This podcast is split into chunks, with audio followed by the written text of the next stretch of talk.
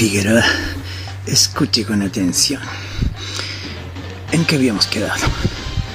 Diablos, lo olvidé.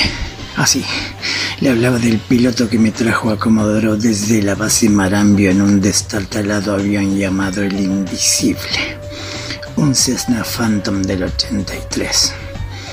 Hablábamos de Han Solo, el piloto nacido en Dinamarca. Como se crió en Comodoro no habla una sola palabra en danés y siempre ha dudado si realmente es de allí. Recuerde que no hablaba cuando llegó, era solo un bebé. Hans es muy alto y muy rubio, así que todos asumieron que el sujeto era danés. Es tan alto que algunos le llaman el gran danés. Su maldita cabeza choca contra el techo del invisible Figueroa. Con eso le digo todo. Es como que pilotea algo encorvado. Es jodidamente gracioso verlo.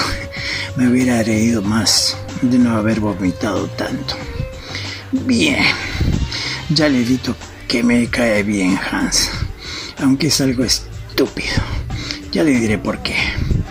Ahora mismo estoy en Luján de Cuyo, Mendoza, tierra del buen Malbec. Usted conoce esos brebajes, sabes bien de qué demonios hablo.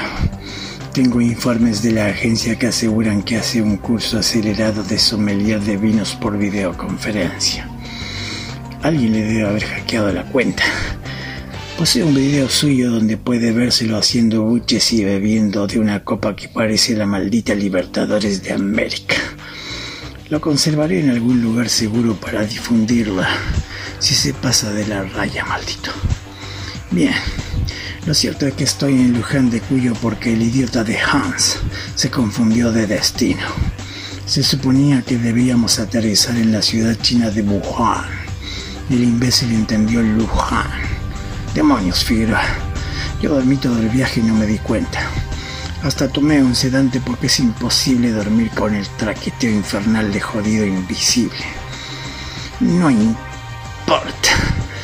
En un próximo contacto le brindaré un informe minucioso de esta descabellada misión en China. De momento eso es todo. Este audio de WhatsApp se autodestruirá en 5